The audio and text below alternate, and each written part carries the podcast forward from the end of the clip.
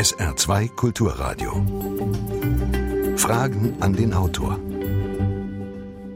Heute Heinz Buschkowski zu seinem Buch Die andere Gesellschaft. Mein Name ist Jürgen Albers. Schönen guten Tag. Kompromisse sind eine gute Sache, aber manchmal muss man sich auch entscheiden. Wollen Sie zum Beispiel einen religiösen bzw. einen Gottesstaat oder wollen Sie Gewaltenteilung mit einer unabhängigen Justiz behalten? Akzeptieren Sie das Gewaltmonopol des Staates oder sind Sie für Selbstjustiz? Gelten unsere Gesetze auch in der Familie zwischen Mann und Frau und gegenüber den Kindern oder kann da jeder machen, was er will? Also in welcher Gesellschaft möchten Sie leben? Herr Buschkowski, vor ziemlich genau zwei Jahren, 2012 im Dezember, haben Sie hier Ihr Buch Neukölln ist überall vorgestellt. Und schon damals ging es um gerne verdrängte Aspekte unserer Gesellschaft. Welche dieser Aspekte von Neukölln zeigen sich denn bundesweit heute vielleicht sogar noch deutlicher? Also, wenn ich in der Republik unterwegs bin und Vorträge halte, dann höre ich oft den Satz, ja, alles, was Sie da erzählen, das ist ja wie bei uns. Also ich treffe immer wieder auf Situationen, dass dort, wo die Bevölkerungsstruktur vergleichbar ist, dass dann auch das tägliche Leben die gleichen Verwerfungen oder auch äh, Beflügelungen äh, hervorbringt, wie bei mir zu Hause. Also die Menschen verhalten sich gar nicht so unterschiedlich und deswegen ist der Titel von damals Neukölln ist überall durchaus immer noch richtig und wir müssen uns einfach mit Dingen auseinandersetzen, die wir tagtäglich vor unseren Türen erleben. Und äh, das ist im Moment, das hat zu dem zweiten Buch geführt, die andere Gesellschaft. Das ist im Moment eine zunehmende, ein, Zulauf zu den Fundamentalisten, insbesondere in Glaubensfragen. Äh, das religiöse Leben wird immer mehr in den Vordergrund, in den Alltag geschoben, was ja zugegebenermaßen bei uns in den letzten Jahrzehnten etwas anders gelebt wurde. Nun habe ich ja schon zu Beginn der Sendung einige meiner Meinung nach ganz einfache Fragen gestellt. Sind die Antworten nicht, wenn man unsere Verfassung betrachtet, eigentlich eine Selbstverständlichkeit? Zum Beispiel Gewaltenteilung, zum Beispiel Gesetzestreue oder Gleichheit von Mann und Frau und so weiter. Ja, das ist das Wesen unserer Gesellschaft und eigentlich sind diese Säulen außer, stehen die außerhalb jeder Diskussion.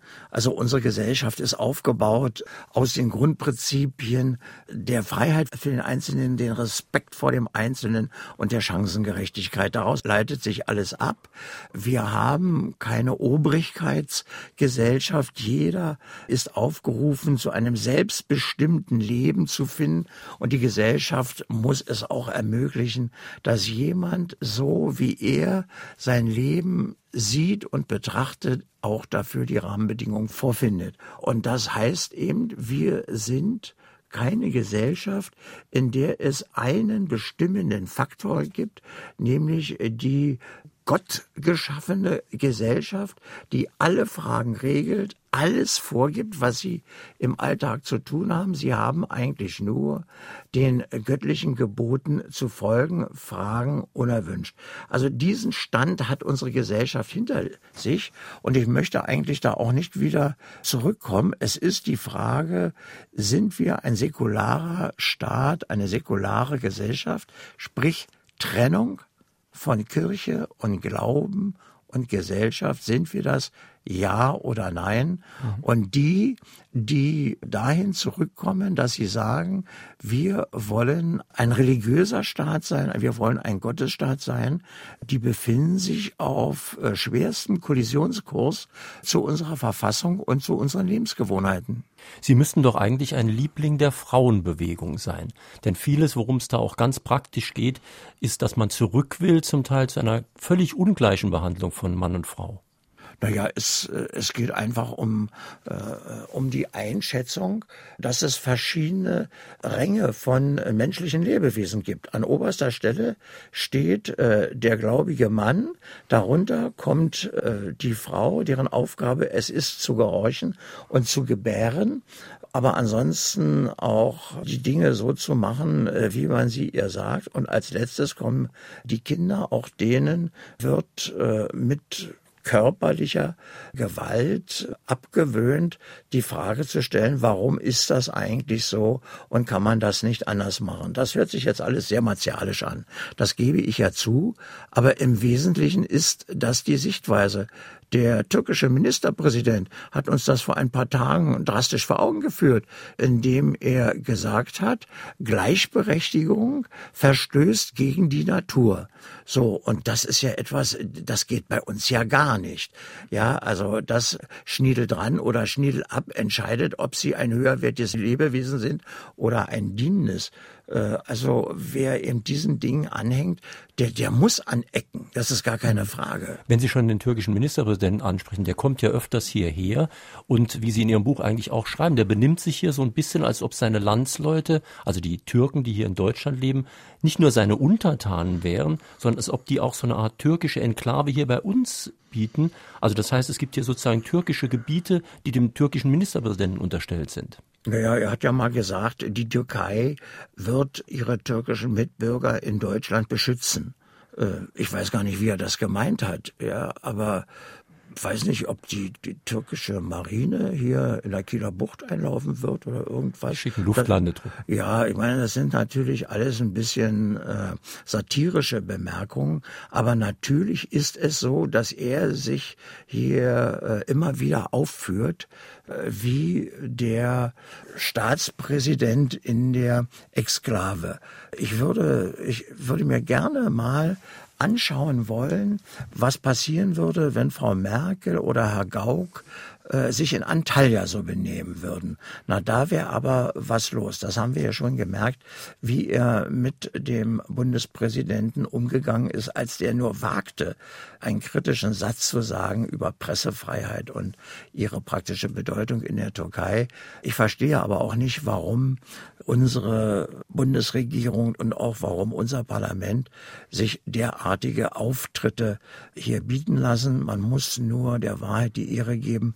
Das letzte Mal hat er in Köln vor 10.000 Menschen geredet und draußen vor der Tür standen 20.000 türkischstämmige Menschen, äh, die weniger freundliche Sätze äh, zu ihm skandiert haben.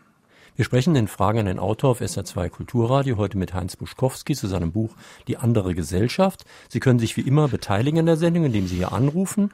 Wählen Sie bitte die Vorwahl von Saarbrücken 0681, dann 65100. Saarbrücken 65100. Sollen Sie nicht durchkommen, können Sie eine Mail schicken, fragen an den Autor mit Bindestrichen zwischen den Wörtern at sr-online.de. Hören wir mal den ersten Anruf. In Europa haben wir bereits vielfältige Erfahrungen mit dem Anspruch äh, kultureller, religiöser und sonstiger Minderheiten auf Dominanz in der Gastgesellschaft. Da hat man in Frankreich etwa hier und da den Front National gewählt und äh, gemeint damit äh, ein Recht auf Heimat durchzusetzen für die Altansässigen. Was man getan hat, war Ausländer verfolgen statt, statt die Kriminellen. Es wurden mal wieder die Falschen, nämlich die Wohlangepassten getroffen. Umgekehrt haben wir der Türkei versucht, europäische Normen aufzudrücken von äh, religiöser Freiheit. Wem hat's geholfen? Den Islamisten dort und äh, die türkische Modernisierung des äh, Kemalismus wurde damit zerschlagen. Wie, Herr Buschkowski, haben Sie es geschafft, in Ihrem Bereich die Spreu vom Weizen zu trennen, die Wohlangepassten zu unterstützen und die Störenfriede in ihre Grenzen zu weisen? Ja, gute Frage. Das beschäftigt Sie ja wirklich praktisch. ja, wenn ich es mal geschafft hätte. Also das ist ja viel Lob von dem Hörer. Wie haben Sie das geschafft? Ich habe es ja nicht geschafft. Das beschreibe ich ja gerade äh, in meinem Buch durch die vielen Beispiele. Im, Im Gegenteil, ich brandmarke ja, dass der Fundamentalismus, der aus meiner Sicht in einer europäischen Welt von Demokratien nichts zu suchen hat, dass der auf dem Vormarsch ist. Mich stört es, wenn ich in Neukölln auf der Straße Straße Kindergartengruppen äh, begegne und die dreijährigen Mädchen alle Kopftücher tragen. Mich stört auch, dass äh, das Straßenbild in Neukölln dem im, in Kabul äh, recht ähnlich wird. Das sind natürlich alles semantische Übertreibungen, das ist schon klar. Aber ich bin eigentlich mit dem Land, in dem ich hineingeboren bin, mit der Gesellschaft, wie sie sich entwickelt hat, wie ich auch glaube, ein Höchstmaß an Freiheit dem Individuum äh, bietet. Ich bin mit dieser Gesellschaft zufrieden und äh, ich mag überhaupt nicht akzeptieren, dass Menschen ihre Heimat verlassen, weil es ihnen dort nicht gut geht wirtschaftlich nicht gut geht, weil sie verfolgt werden, weil sie drangsaliert werden, weil Krieg ist. Und dann kommen sie in ein Land, von dem sie sich mehr Wohlstand und ein freieres Leben versprechen. Und dann treten Verhaltensweisen auf, das Leben wie in der Heimat fortzuführen. Also sozusagen das heimatliche Dorf als Modell jeden Sonntag auf der Kommode abzustauben und weitermachen wie zu Hause, nur mit etwas mehr Konsumfreiheit. Das kann natürlich der Sinn von Einwanderung nicht sein. Einwanderung soll die Gesellschaft beflügeln, soll sie befruchten, soll sie voranbringen. Aber Einwanderung bedeutet nicht, dass Menschen sich eine andere Stelle auf dieser Welt suchen, wo sie das Leben aus ihrer bisherigen Heimat fortführen, nur auf einem höheren Niveau. Das geht gar nicht, was jetzt nicht heißen soll, dass ich gegen Einwanderung bin. Damit es keine Irrtümer gibt. Deutschland ist ein Einwanderungsland und es ist auch gezwungen, eins zu bleiben. Und Sie schildern und, in Ihrem Buch ja auch sehr viele Fälle, wo Einwanderung wirklich gelingt, also wo ja, Leute Unternehmen führen und so weiter. In Neukölln können Sie Ihr tägliches Leben überhaupt nicht mehr äh, gestalten ohne Kontakt oder ohne Hilfe, ohne Dienstleistung, ohne Beratung von, äh, von integrierten Zuwanderern, Einwanderern. Wir haben einen Anteil in der Bevölkerung von 42 Prozent. Also da treffen Sie schon alle Hautfarben, alle Hartfarben. Das ist okay, darüber rede ich ja gar nicht, sondern ich rede darüber, wo sich immer mehr Keimzellen bilden, die eigentlich mit den Grundwerten unserer Gesellschaft überhaupt nichts zu tun haben, die eben eine andere Welt wollen, die eine andere Gesellschaft wollen. Und äh, ich stelle ja auch die provokante Frage in dem Buch, ist es wirklich richtig, dass solche Orthodoxie, dass solche für mich eindeutige Verfassungswidrigkeit unter dem Deckmantel der Religionsfreiheit sich so ausbreiten kann wie bei uns. Ganz in diesem Sinne fragt Sonja Colling-Boos aus St. Ingbert, läuft die Anpassung nicht mitunter in der falschen Richtung, wenn Martinsumzüge umgetauft werden oder Weihnachtsmärkte mancherorts künftig Wintermärkte heißen sollen? Tja, Leider Gottes ist das bei mir auch so. Ich war am Freitag auf einer Weihnachtsfeier und da war ein großes Transparent an der Wand Winterfest 2014. Und äh, ja, bei mir heißen die Dinger immer noch Weihnachtsmärkte. Natürlich ist es so, dass wir so aus diesem Gefühl heraus, wir müssten es allen recht machen und wir dürften überhaupt niemanden auf den Schlips treten. Ich habe noch nie verstanden, warum ein St. Martins Umzug oder ein Weihnachtsmarkt einen äh, Moslem beleidigt. Also ich habe auch noch keinen getroffen, ehrlich gesagt. Äh, und in den Kindertagesstätten in Neukölln machen die muslimischen Väter äh, den Weihnachtsmann und den St. Nikolaus, weil ihre Kinder das von ihnen erwarten mit leuchtenden Augen. Aber es ist richtig, was die Hörerin sagt. Wir haben auch politische Bestrebungen, den, den Kern unserer eigenen Kultur, unserer eigenen Tradition wohlfeil der Beliebigkeit zu opfern. Und das kann es ja nun alles nicht sein. Ich finde, Menschen, die einen anderen Horizont haben, also anderen religiösen Horizont haben, Menschen, die einen anderen Glauben haben, haben ein Recht darauf, auf ungestörte Ausübung auch ihrer Werte. Das kann aber nicht bedeuten, dass damit die Gesellschaft selbst sich aufgibt. Das kann es nicht sein. Da muss man, da zitiere ich immer gern den Rotterdamer Oberbürgermeister, der zu mir, der bekanntlich Marokkaner ist, der gesagt hat, ich diskutiere mit niemandem die Gesetze dieses Landes. Wem das nicht passt, wie wir hier leben, wie wir unsere Regeln miteinander vereinbart haben, der muss einfach schauen, ob er einen Platz auf der Welt findet, der ihm angenehmer ist. Noch eine telefonische Frage an den Autor. Warum wurden früher Jugoslawen mit Abfindungen nach Hause geschickt und Türken ins Land geholt? Sollte damit das Lohnniveau gesenkt werden?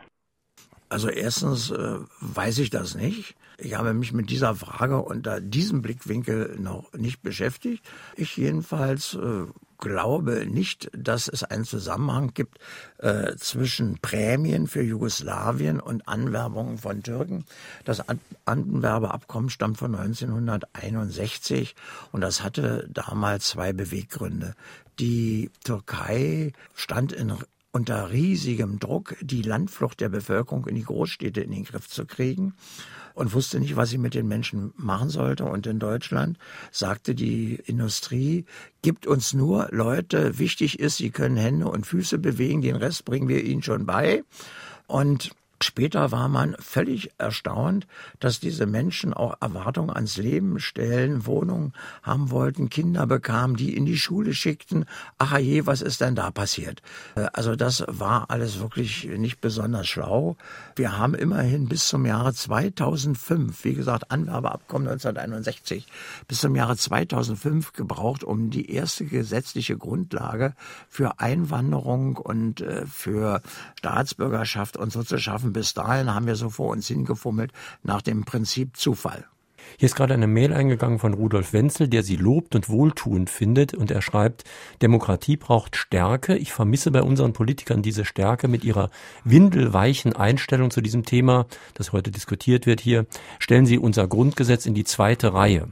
Das bestätigt sie eigentlich. Ich frage mich nur, warum vermisst man bei den Politikern diese Stärke. Ich verstehe es wirklich nicht. Also unsere Bundesregierung, die sind doch weder dumm noch bösartig, nehme ich doch mal an. Das heißt, die Probleme, die fast jeder Bürger sieht, müssten die doch auch kennen.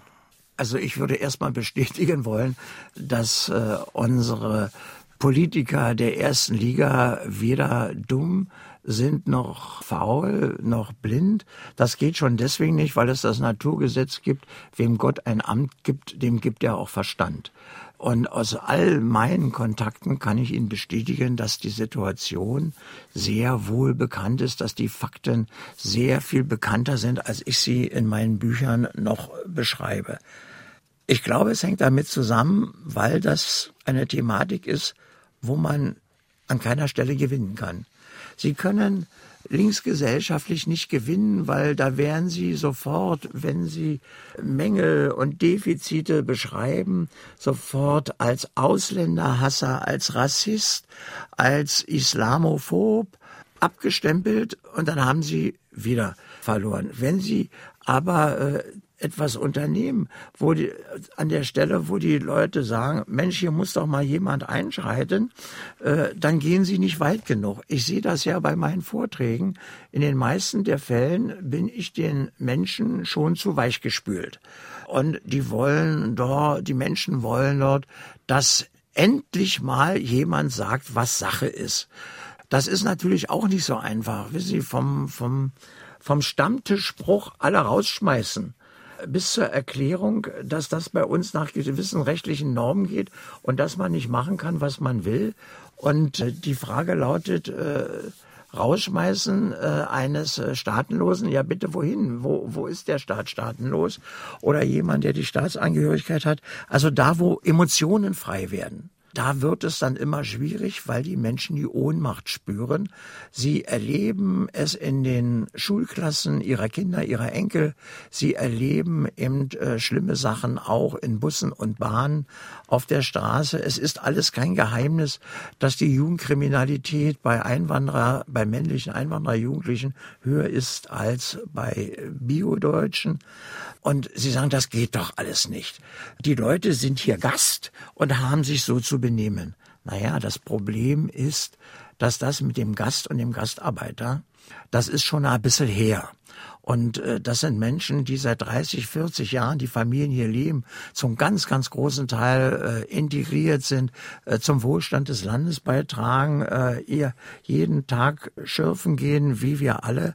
Und die kann man nicht alle in einen Topf werfen. Das geht nicht. Ich wende mich dagegen, dass wir dort, wo wir die Auswüchse sehen und bemerken, dort, wo tatsächlich das Schiff auf Gegenkurs ist, dass wir da auch uns wegducken, dass da auch die Allesversteher inzwischen das Sagen haben und das wird uns irgendwann mhm. auf den Fuß fallen. Ich kann es nur vom Anfang wiederholen. Äh, der religiöse Fundamentalismus, insbesondere im Bereich des Islam, ist im Moment die Ideologie, die den meisten und stärksten Zulauf in Deutschland hat. Frage an den Autor Heinz Buschkowski. Ja, schönen guten Morgen. Also wir alle sind Zeugen dieser Gruppierung, die zurzeit auf den Straßen rumlaufen. Ich rede da von Salafisten, ich rede aber auch von Pegida. Meine Frage ist, es gibt in jeder Gesellschaft immer irgendwelche Leute, die in dunklen Kammern sitzen und unzufrieden sind mit dem System und mit den Folgen des Systems. Seit den Zeiten des Internets können diese Leute sich vernetzen und gezielt sich treffen und organisieren ist unsere Wahrnehmung von diesen Gruppen nicht etwas verzerrt, wenn man bedenkt, dass sie nur einen ganz geringen Teil der Bevölkerung ausmachen. Wie sehen Sie das? Also bei Pekida muss ich das Geständnis ablegen. Ich war da noch nie, ich habe mir das noch nie angesehen und ehrlich gesagt verspüre ich auch äh, nicht den inneren Drang, das nachzuholen. Allerdings darf man nicht übersehen, dass nach den aktuellsten Umfragen 60 Prozent der deutschen Bevölkerung äußern, dass sie Angst vor dem Islam haben. Und äh, inwieweit dort immer Islam und Islamismus auseinandergehalten wird, ist eine andere Frage.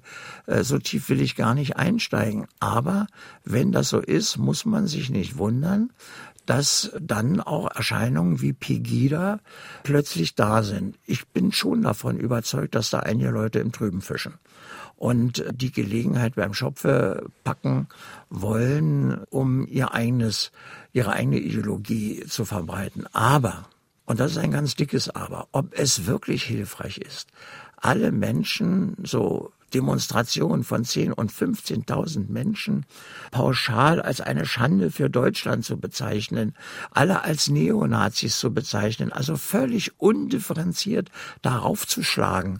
Ob das wirklich die Gemüter beruhigt, da habe ich meine Zweifel. Ich glaube einfach, unter der gegebenen Emotionalität im Land ist eigentlich die Politik, ist die Regierung gefordert, in eine Form von Dialog zu treten, wie auch immer aber diese Ängste aufzunehmen. Im Übrigen auch hier, das ist keine deutsche Spezialität, äh, die Distanz äh, zur Religion des Islam empfinden in Spanien auch 60 Prozent der Bevölkerung, in der Schweiz sind es 50, in USA 40. Also dieser Absolutheitsanspruch und dieser Gehorsamsanspruch dieser Religion wird von Menschen in westlichen Demokratien mit sehr viel Distanz äh, betrachtet und das hat etwas damit zu tun, dass unsere freiheitliche Lebensweise einfach nicht mehr mit den Riten von vor 1400 Jahren äh, zu beglücken ist und auch nicht mehr bereit ist, sich da unterzuordnen. Und äh, aus meiner Sicht ist das auch gut so. Nun ist man ja gerne tolerant und Toleranz ist ja auch eine wirkliche Tugend. Das führt aber dann eben oft zu dem Spruch, na ja, wenn das eben bei denen so ist, dann muss man das halt so hinnehmen, die sind halt so. Und das ist eine Art Kulturrelativismus, der dann früher oder später natürlich auch dazu führt, dass man dann sagt, na gut, bei denen ist das so, die haben keinen Rechtsstaat, die wollen keinen Rechtsstaat, die wollen keine Menschenrechte, dann müssen wir das halt so hinnehmen, wie es ist. Naja, das ist ja genau die Frage, ob eine Gesellschaft solche, äh, eine solche Entwicklung tolerieren kann, dass quasi ethnische Cluster entstehen, die auch ihre eigenen Lebensnormen bilden. Die sagen, die Gesetze gelten nur für die Deutschen. Und die sagen, bei uns ist das anders. Das haben ja sehr viele junge Leute. In meinem Buch kommen ja junge Einwanderer zu Wort, es kommen integrierte Einwanderer zu Wort, Menschen, die ihren Weg gemacht haben. Ich habe ja diesmal nicht über Einwanderung und äh, über Menschen geschrieben, sondern ich lasse sie ja selbst zu Wort kommen und das ist teilweise recht erschütternd. Aber der Satz, den ich am meisten gehört habe äh, in den Interviews ist, bei uns ist das so. Das ist Teil unserer Kultur oder das verbietet mir mein Glauben. In, zur anderen Seite hin, ja, das mag bei Deutschen so sein, aber wir machen das anders. Wissen Sie, mir hat es, das ist jetzt eine kleine Abweichung, sehen Sie es mir nach, mir hat es die Schuhe ausgezogen, als eine junge Frau, Abiturientin, auf die Frage, wie sie mal zu ihrem Ehemann kommen wird, gesagt hat, irgendwann werden wir meine Eltern drei Fotos vorlegen und ich kann mir dann eins aussuchen, wen ich heiraten will. Dann habe ich gesagt, sagen Sie mal, würden Sie denn sich Ihren Lebenspartner, den Mann, mit dem Sie Ihr ganzes Leben verbringen werden, nicht selber aussuchen? Ja, sagte sie schon, aber das steht mir nicht zu. So, man kann, man kann an diesem Beispiel erkennen, in welcher Form diese Art von äh, Gehirnwäsche, nenne ich es mal, auch wirkt, sodass die Menschen hinterher glauben, tatsächlich glauben, dass sie das alles äh, freiwillig machen. Aber zurück zu Ihrer Frage mit der Gesellschaft. Ja, wissen Sie, dann können Sie eigentlich auch Friedensrichter offiziell anerkennen. Dann müssen, können Sie auch bei Gerichtsurteilen in Strafverfahren sagen, jawohl, er kennt es nicht anders, in seiner Heimat ist es so, also ist er nur minder schwer zu bestrafen oder gar freizusprechen. Wie das berühmte Frankfurter Urteil, wo die Scheidungsklage einer Frau wegen häuslicher Gewalt abgelehnt wurde mit der Begründung, der Ehemann ist es aus seiner Heimat so gewohnt, dass er die Frau schlagen darf. Das sind natürlich nette Ausreißer. Das geht nicht. Die Normen des Landes gelten hier für alle. Egal wo die Wiege vom Papa oder vom Opa stand. Und äh, ich erinnere an den Satz des Rotterdamer äh, Oberbürgermeisters. Und das geht einfach nicht. Sie haben den Begriff genannt. Das ist eigentlich der gefährlichste Kulturrelativismus. Das meint nichts anderes, als dass es keine universelle Kultur gibt. Also es gibt keine universellen Menschenrechte zum Beispiel. Menschenrechte in anderen Kulturkreisen werden ganz anders definiert so wie zum Beispiel Herr Erdogan Pressefreiheit, völlig anders definiert. Auch Herr Putin definiert bestimmte Dinge, die wir Menschenrechte nennen, auf seine Art. Na, äh, Kulturrelativismus heißt, die Werte gelten nur in ihrem Kontext dort, wo sie herrschen, woanders gelten sie nicht. So. Und deswegen äh, ist daraus die Schlussfolgerung, das, was die Leute vom Opa gelernt haben, das ist richtig. Und äh, was hier im Land ist, das ist je nachdem, ob es zu den mitgebrachten Werten passt oder nicht, relativ. Und äh, die Menschen haben ein Recht darauf, so zu leben, wie sie es gewohnt sind. Und da sage ich ein ganz klares Nein. Wer in diesem Land lebt, hat sich an die von unserem Souverän. Unser Souverän heißt das Volk repräsentiert durch die Landtage und den Deutschen Bundestag. Durch diesen Souverän werden die Normen und Gesetze gemacht und daran hat sich jeder zu halten. Wir haben keine göttliche Macht, die uns unsere Lebensformen und unsere Gesetze vorgibt. Unser Souverän ist das Volk und nicht eine göttliche übergeordnete Sphäre. Äh, mhm. Und das ist übrigens ein, ein, ein, ein, ein Grunddissens zwischen zum Beispiel dem Anspruch des Islam, wer hat eigentlich was zu sagen und wem habe ich zu gehorchen, und äh, der Ansicht äh, und dem Aufbau der westlichen Demokratie. Nun war also, ja das genau das. Ja, lass ja mich einen Satz will hm? nur sagen. 66, also zwei Drittel aller Muslime sagen, ihr religiöser Auftrag, ihre religiösen Normen sind wichtiger als die Gesetze des Landes, in dem sie leben. Und das ist eben etwas, was ich persönlich sehr, sehr schwierig finde, dass ich im Alltag jemanden begegne, der mir von vornherein sagt, du, deine Gesetze, die interessieren mich nicht. Nun war das natürlich bei uns in Deutschland im Mittelalter ganz genauso. Da gab es ja diesen großen Streit immer zwischen Kaiser und Papst, wer da die Macht sozusagen hat. Und wir haben das in vielen Jahrhunderten von Kämpfen auch uns erarbeiten und erkämpfen müssen, dass wir eben diese Trennung von Staat und Kirche haben und dass die Kirche bei uns inzwischen hier keinen Zwang mehr ausübt. Das ist eine Diskussion, die komischerweise im Islam noch nicht wirklich stattgefunden hat, jedenfalls in der Breite, wohl bemerkt. Es gibt natürlich Ausnahmen. Sie zitieren in Ihrem Buch auch positiv den Berliner Imam Ferit Haider, der sozusagen einen Pluralismus akzeptiert, was aber eine Ausnahme ist.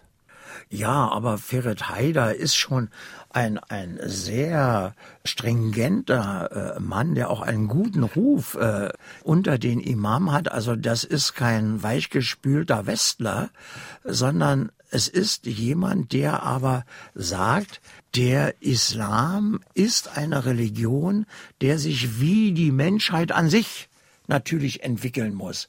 Das äh, sagt auch Herr Koschide, das ist der Leiter der Ausbildungsanstalt für äh, Religionslehrer im Islam, der aber im Moment fürchterlich angegriffen wird als Irrlehrer, weil er sagt, auch der Islam muss sich immer wieder neu interpretieren. Die Fundamentalisten sagen, das ist ganz furchtbar. So wollen wir unsere Lehrer nicht ausgebildet haben. Oder nehmen Sie den Imam, den Chetin, den ich im Buch äh, in einem langen Interview zitiere, der sagt, ja, natürlich muss ein Moslem, hat ein Moslem die Pflicht, die Gesellschaft zu stärken, in der er lebt. Und es ist eines Moslems unwürdig, sich konträr zur Gesellschaft äh, verhalten. Und er sagt noch Folgendes. Unbestritten ist es, dass ein Moslem in Deutschland seinen Glauben sehr viel freier und individueller leben kann als in den meisten Ländern der Erde, auch der islamischen. Was wir im Moment haben, das ist ja ein Stück wie der Aufbruch der Hölle. Da kommen Leute, proklamieren im Juli ein neues Kalifat und alle, die gegen dieses Kalifat sind, die werden wortwörtlich vor laufender Kamera geköpft. Ansonsten betreibt man Völkermord, bringt die Menschen um. Ich kann verstehen, dass andere Menschen, die abends den Fernseher einschalten, davor Angst haben, was sie an Nachrichten hören aus Afrika, aus Asien, was sie hören aus dem Orient, das verbreitet im Moment nicht den Nimbus der Friedfertigkeit und nicht den Nimbus von einem friedlichen Miteinander. Das erinnert eben sehr stark auch an Glaubenskriege, die wir in Europa hatten. Sie haben völlig recht. Es ist viel Blut geflossen, bevor wir die heutige Form des Zusammenlebens gefunden haben. Aber das ist richtig, was Sie sagen. Wir sind äh, im Alten Testament auch nicht mit der Demokratie groß geworden, aber ich will dahin auch nicht zurück. Äh, also Scotty Energie, bitte äh, tausend Jahre zurück, ist nicht meine Welt. Ich kann mich nur wiederholen. Ich finde, unsere Vorfahren haben das ganz gut gepackt, was sie auf den Weg gebracht haben, wenn man mal von einigen Fehltritten absieht, äh, die auch nicht so nett waren. Aber im Moment lebe ich gern in dieser Gesellschaft und ich kann halt äh, auch nur Wert darauf legen, dass wir die, die das ändern wollen und die zurück wollen äh, in eine Diktatur, sei es eine politische Diktatur, oder sei es eine religiöse Diktatur. Das ist mir egal. Ich möchte, dass mir überhaupt keiner vorschreibt, was ich zu denken habe. Mhm. Die dahin zurück wollen, die müssen einfach zurückgedrängt werden. Und da finde ich unsere Gesellschaft im Moment äh, zu hasenfüßig, äh, zu defensiv. Sie hat sich zu sehr als eine beobachtende Gesellschaft in den Rang zurückgezogen. Ich fordere eine intervenierende Gesellschaft, eine, die auch gestaltet und sagt, was geht und was nicht geht. SA2 Kulturradio Fragen an den Autor. Ähm, ja, zum Thema Fundamentalismus, dass die Religion Fundamentalismus oder diese Strömung so einen Zulauf hat im Moment. Äh, wie ist das? Wir haben doch eine starke Bildung hier in Deutschland. Die Leute, die sich zum Fundamentalismus neu bekennen, laufen doch hier durch ein Schulsystem. Was fehlt diesen Leuten? Tja, was fehlt? Wie kommt es, dass Menschen bei uns zehn Jahre zur Schule gehen und die Schule verlassen, ohne dass sie die Sprache ihres Landes beherrschen, ohne dass sie das kleine Einmaleins beherrschen und dass sie zum anderen äh, relativ wirre Vorstellungen haben. Ich drucke in meinem Buch ja einige Beispiele ab von fehlgeschlagenen Versuchen unserer Schulen, alle jungen Leute mitzunehmen. Ich, ich muss nur dazu sagen, das sind wörtliche Übertragungen, also aus dem Internet, was Sie auch genommen haben, und das ist tragisch komisch. Also man lacht erst über die unglaublich vielen Fehler, aber eigentlich ist es traurig. Naja, also ich persönlich, äh, nehmen Sie mir das nicht übel, ich meine, ich halte das für einen Skandal. Ich halte es für ein Bildungssystem, für einen Skandal, dass nach zehn Jahren junge Leute die Schulen lassen und quasi Analphabeten sind. Das kann es nicht sein. Aber wir stehen diesen Dingen hilflos gegenüber. Es wird zu Hause eben etwas anderes erzogen, als in der Schule gelehrt wird, wenn überhaupt erzogen wird. Es kümmert sich keiner um, um die Hausaufgaben, es kümmert sich keiner darum, ob die Kinder mal ein Buch lesen. Es werden auch die Angebote der Gesellschaft, kostenlose Stadtbüchereien nicht wahrgenommen. Wichtig äh, sind eben andere Dinge. Es, ich lasse ja auch zwei ausgestiegene Salafisten zu Wort kommen in dem Buch. Und da bleibt dann natürlich äh, die Bildung ein bisschen auf der Strecke, weil sie können, es gibt keine Nürnberger Trichter und sie können Wissen und Bildung nicht von außen implementieren. Das geht nicht. Äh, die Schülerin, der Schüler muss schon mitmachen und muss bereit sein zum Lernen. Lernen Aber es ist nicht verboten bei uns. Lernen ist nicht nur für Biodeutsche. Und die jungen Leute, das muss ich mal zur Ehrenrettung sagen. Ich habe in Neukölln auch jedes Jahr rund 1000 Abiture von Einwandererkindern. Ja, und wenn wir eine andere Schule machen, nehmen Sie mal Rüttli-Schule, kennt jeder. Stühle und Fenster flogen, äh, äh, Entschuldigung, äh, Stühle und Tische flogen aus den Fenstern. Wir haben diese Schule umgebaut. Wir haben den Lehr Lehrkörper anders zusammengesetzt. Wir gehen mit den Schülern dort anders um und wir haben in diesem Jahr 2014 die ersten 23 Abiturienten aus der Rüttli-Schule entlassen. Na, das ist doch mal ein Kracher. Also äh, es geht also, wenn wir wollen. Ja, man muss aber eben wollen. Und dazu haben Sie sehr konkrete Vorschläge in Ihrem Buch, die übrigens gar nicht zu Ihrem Image als rechter Sozialdemokrat passen. Sie fordern nämlich zum Beispiel äh, Kindergartenpflicht, Sie fordern Ganztagsschule, Sie fordern eigentlich ein wesentlich stärkeres Engagement in diesen ganzen Bildungseinrichtungen. Na, ich fordere, dass die Gesellschaft sich um diese Kinder, um diese Jugendlichen kümmern. Äh, ich habe überhaupt keine Lust, mich am Opa abzuarbeiten, sondern ich muss sehen, dass die nächste Gesellschaft, äh, die heranwächst, dass die ein anderes Gedankengut hat. Übrigens, die junge Abiturientin mit den drei Bildern von vorhin, als ich sie fragte, sagen Sie, werden Sie Ihre Kinder auch so erziehen, wie Sie erzogen worden sind? Nein, sagt sie, sie werden sehr viel freier erzogen werden und sie werden sehr viel mehr Eigenständigkeit haben.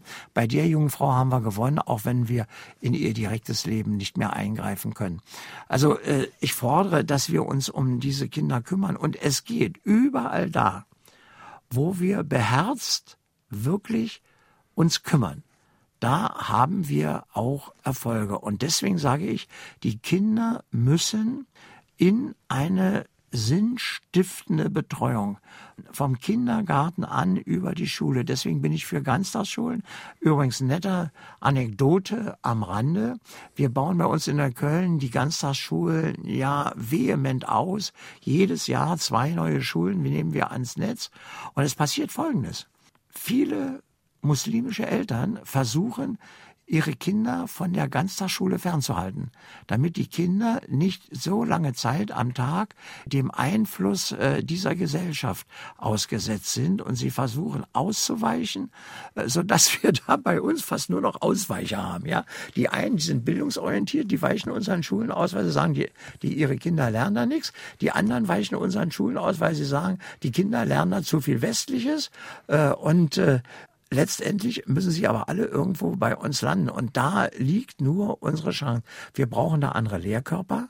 Ich sage ja zum Beispiel, jeder angehende Lehrer nach dem Studium zum äh, Berufseintritt, die ersten vier Semester Pflicht in einem sozialen Brennpunkt. Sollen Sie mal sehen, Sie kriegen da junge, unverbrauchte Leute und die sozialen Brennpunkte sind ja gerne auch die Abschiebe Orte für ansonsten Lehrer mit Burnout-Syndrom. Das wäre schon ganz gut, wenn wir da junge Leute haben. Ich habe mir das in London angesehen, kann Ihnen sagen, da dürfen die Schulen sich die Lehrer alleine an der Uni abholen und anwerben. Und das führt natürlich zu einem völlig anderen Geist im Kollegium. Bernd Hupperich aus Saarbrücken berichtet, in Saarbrücken sagte mir ein Salafist an einem Stand, ihr könnt der Scharia nicht entgehen. Es ist Allahs Wille, dass ihr euch unterwerft, dass ihr euch unterwerft. Ja. Ich kann mit solchen religiösen Fanatikern nicht diskutieren. Es sagt aber viel darüber aus, wie Islamisten denken, auch wenn sie in den Talkshows gemäßigt daherreden. Ja, ja, wobei gemäßigt daherreden ja so eine Sache ist, nicht? Wenn Sie sich an den Prediger erinnern, der mit mir zusammen bei Günter Jauch war. Allerdings war ich da ziemlich abgemeldet, weil der hatte keinen Ausschalter. Äh, und, äh, aber er hat sich schon dargestellt, als was er zu betrachten ist und Immer dann, wenn auch Günter Jauch versucht hat, ihn zu stellen, dann ist er ja in Floskeln entfleucht. Ja, und er ist nun auch aus diesem Dunstkreis von nicht so schicken Namen auch gewalttätige Namen. Ja, aber das ist das Wesen von Salafisten, das, was der Hörer berichtet. Äh, dort gibt es keine Diskussion, dort gibt es keinen Diskurs, es gibt auch kein Fragen. Dort gilt eines, was sind die Werte und die Überlieferungen von vor 1400 Jahren und das haben wir zu befolgen. Und wer das nicht befolgt, der ist ein Ungläubiger und wer ein Ungläubiger in dieser Kategorie ist, dem wird nicht viel Gutes widerfahren. Das ist eben religiöse Orthodoxie, das ist Fundamentalismus. Das gibt es überall. Ich bin ganz sicher, dass es irgendwo auch noch christliche Fundamentalisten gibt. Fundamentalismus ist immer nicht so von großer Güte, weil die Menschen haben ja das Denken aufgegeben. Die haben ja nur noch ihre Kategorien und äh, in denen sie sich bewegen und lassen ja nichts anderes mehr zu. Sie haben ja das, was uns Menschen ausmacht, die Freiheit des Geistes. Das haben sie ja völlig verloren. Sie sind ja nur noch Gefangene in dem Korsett äh, ihrer Ideologie. Die Frage, die ich ja stelle, ist aber, müssen wir dem tatenlos zusehen? Also unsere Sicherheitsbehörden schätzen die Zahl der Fundamentalisten, Schrägstrich Islamisten, äh, das ist, der Übergang ist fließend auf 40 bis 50.000. Nur ist das in einem Volk von 80 Millionen noch nicht die große Masse, aber ich muss eben, und das belege ich an vielen Beispielen im Buch, feststellen, dass die Landnahme voranschreitet und belege das dann auch. Und da kann jeder denn eben schauen, ob er meine Bedenken teilt oder nicht. Ich persönlich sage, unsere Gesellschaftsordnung muss einfach offensiver werden und eine Gesellschaft ist auch verpflichtet, dafür zu sorgen, dass die Kinder in ihren Werten erzogen werden. Heinz Buschkowski in fragenden Autor auf SR2 Kulturradio zu seinem Buch Die andere Gesellschaft, erschienen bei Ullstein, Preis 19,99 Euro. Und drei, die sich mit einer Frage an der Sendung beteiligt haben, bekommen das Buch demnächst vom Ullstein Verlag zugeschickt. Heute sind das Daniel Jakobs aus Düsseldorf, Hans Karrenbauer aus Mettlach und Klaus-Dieter Weiler aus Merzig. Noch ein Anruf bitte. Ja, hallo. Ich wollte Autor mal fragen, was sehen Sie dann jetzt als schlimmste Folge von dem, was zurzeit hier abgeht, von dem Sie die ganze Zeit sprechen? Was meinen Sie, wohin führt das noch? Da darf ich Ihnen vielleicht auf die Sprünge helfen, weil ich Ihr Buch einige Beispiele mir rausgeschrieben habe. Was mich wirklich sehr schockiert hat, ist, dass da Jugendliche vor der Polizei keinerlei Respekt mehr haben, dass Polizisten auch ohne größeren Anlass angegriffen werden, dass unser gesamter Staat einfach nur noch als Mist betrachtet wird, als belanglos. Ja, das sind natürlich, das ist natürlich Revierverhalten von pubertierenden jungen Männern. Gleichwohl ist der Hintergrund natürlich ernst zu nehmen. Äh, bei uns in der Köln sagen Ihnen die jungen Leute, ihr könnt ja noch ein bisschen zucken. Irgendwann äh, ist das hier unsere Stadt.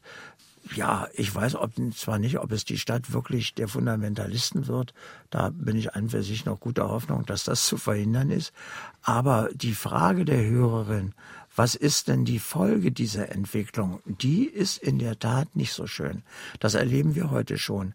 Die Einwanderer, die mit diesen Entwicklungen nichts am Hut haben, die verlassen einfach das Quartier, die ziehen einfach weg. Viele Menschen sagen mir, Herr Bürgermeister, wir ziehen nicht ihretwegen weg. Wir ziehen weg, weil uns die Leute einholen, vor denen wir in der Heimat geflüchtet sind. Wir sind es leid, uns drangsalieren zu lassen, uns vorhalten zu lassen, warum unsere zwölfjährige Tochter immer noch kein Kopftuch trägt. Und wir sind plötzlich die Abtrünnigen. Und das ist noch schlimmer, als von Hause aus als äh, Mensch des Westen, als Ungläubiger zu gelten. Wir sind die Abtrünnigen. Wir werden gemobbt. Und wir haben nur zwei Chancen. Entweder wir unterwerfen uns diesem sozialen Druck. Wir unterwerfen uns dem Mainstream im Quartier oder wir suchen uns eine neue Bleibe zum Leben. Wir wollen frei leben, wir wollen leben, wie dieses Land es uns bietet und deswegen verlassen wir den Ort. Und das ist mein Problem. Wir segregieren uns zum zweiten Mal, also entmischen uns zum zweiten Mal. Das erste Mal war es ethnisch, weil die Einwanderer kamen und die Deutschen sind weggezogen. So, jetzt passiert ein zweites. Jetzt ziehen auch die Einwanderer wieder weg, weil sie sagen, mit denen, die hier noch mit mir leben, möchte ich nicht leben. Das hatte ich schon mal.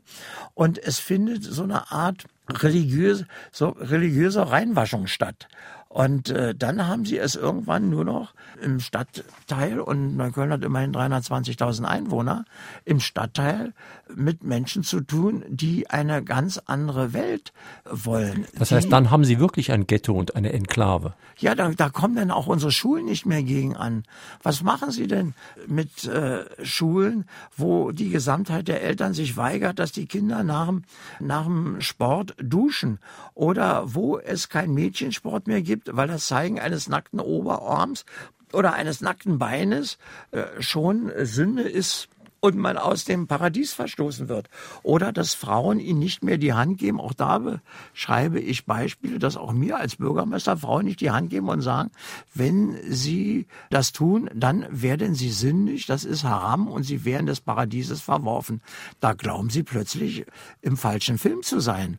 Und wenn das natürlich auf eine ganze Stadt übergreift, dann werden dort auch Machtkonstrukte entstehen, an denen unsere Gesellschaft scheitern wird, äh, weil dieses Gebiet jedwede Durchmischung ethnischer, religiöser und auch sozialer Art verliert. Dort entstehen Monostrukturen, wo quasi die Normen unserer Gesellschaft, die Werte unserer Gesellschaft keine Rolle mehr spielen.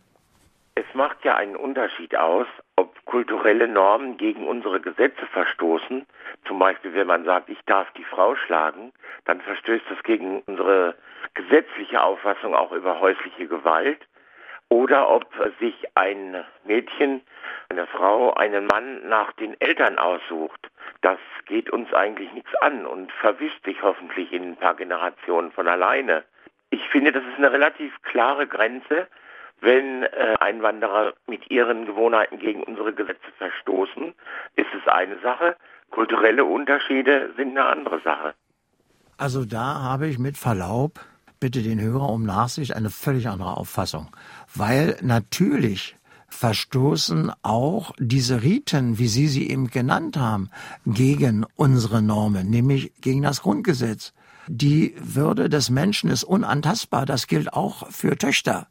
Und zur Würde des Menschen gehört auch eine freie Entscheidung, welchen Lebenspartner ich mir wähle. Und zur Würde eines Menschen, auch einer Tochter gehört, dass sie selbst frei entscheiden kann, wie lange sie zur Schule gehen will, ob sie studieren will, ob sie lieber eine Familie haben will, ob sie als Au-pair-Mädchen äh, mal nach Dänemark will, ob sie als Austauschschülerin mal nach England will und, und, und, und, und, und, und, ob sie Volleyball spielen will oder sonst was.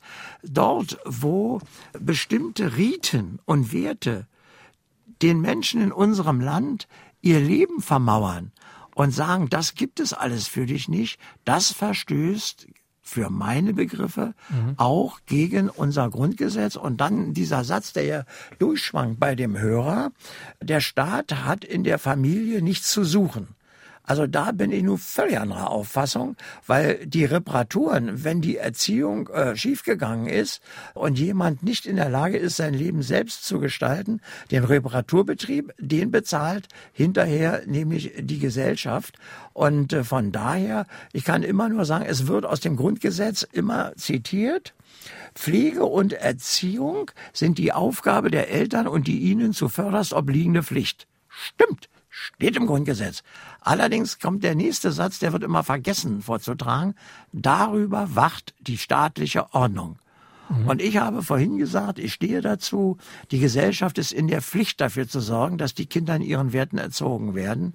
Und dabei bleibe ich. Und dort, wo quasi die Grundlagen gelegt werden für eine Lebenseinstellung, die mit unserer nicht äh, kompatibel ist, dort finde ich, müssen mit mhm. den Mitteln, die wir haben. Und das heißt, Kindergarten, Schule, Hochschule, also mit den Institutionen, die Bildung schaffen, die den Horizont erweitern, da müssen wir mit gegen antreten.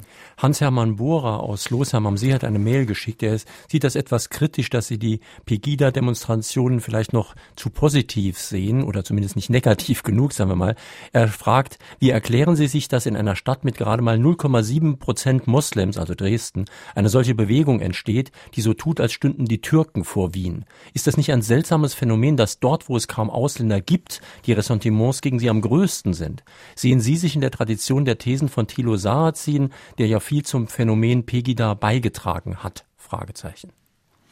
Also ich sehe mich nicht in der Tradition von Thilo Sarrazin. Auch äh, meine Bücher haben eine ganz andere Diktion. Meine Bücher haben die Diktion einer besseren Integrationspolitik. Auch mein neues Buch sagt nicht, diese Menschen sind falsch und wir wollen die Menschen nicht, sondern mein Buch sagt, wie verhindern wir, dass junge Menschen aufs falsche, auf den falschen Pfad kommen, wie, dass sie sich verirren, wie verhindern wir, dass religiöser Fundamentalismus bis hin zum Islamismus, also der politischen Variante des Islam, bei uns Fuß greift. Das ist meine Zielrichtung und nicht Tito Sarrazin dass dort die Ressentiments immer am größten sind, wo die Belastung am geringsten ist. Das haben Sie auch in der Schweiz gesehen bei der Abstimmung über die Minarette zum Beispiel. Da war die Ablehnung am größten, wo es gar keine Einwanderer gab. Aber ich habe vorhin darauf hingewiesen, dass das keine Frage der örtlichen Betroff persönlichen Betroffenheit ist. Ich hatte referiert, dass 60 Prozent der Gesamtbevölkerung in Deutschland inzwischen Angst vor dem Islam hat. Und das mag berechtigt sein, das mag nicht berechtigt sein. Dieses Urteil will ich hier nicht fällen. Ich sage nur, ich halte es für nachvollziehbar und verständlich. Machen Sie abends einfach mal den Fernseher an und dann werden Sie einen Großteil der Nachrichten erleben, die nur über Gräueltaten, mhm. die im Namen dieser Religion, nicht als Religion, aber die im Namen dieser Religion verbracht werden. Und es hat in Berlin einen Aufstand gegeben, mehrerer Imame, die gesagt haben, was diese mhm. Menschen dort machen, bedeutet, dass sie den Islam in die schwerste Krise seit mhm. Jahrhunderten stoßen. Das kann nicht sein, das ist das Werk Werk von Höllenhunden, mhm. wörtlich. Das war in fragenden Autor auf SR2 Kulturradio Heinz Buschkowski zu seinem Buch Die andere Gesellschaft, erschienen bei Ulstein, Preis 1999. Die Sendung, die Sie gerade gehört haben, finden Sie morgen auch als Podcast im Internet, können sich runterladen, anhören, speichern.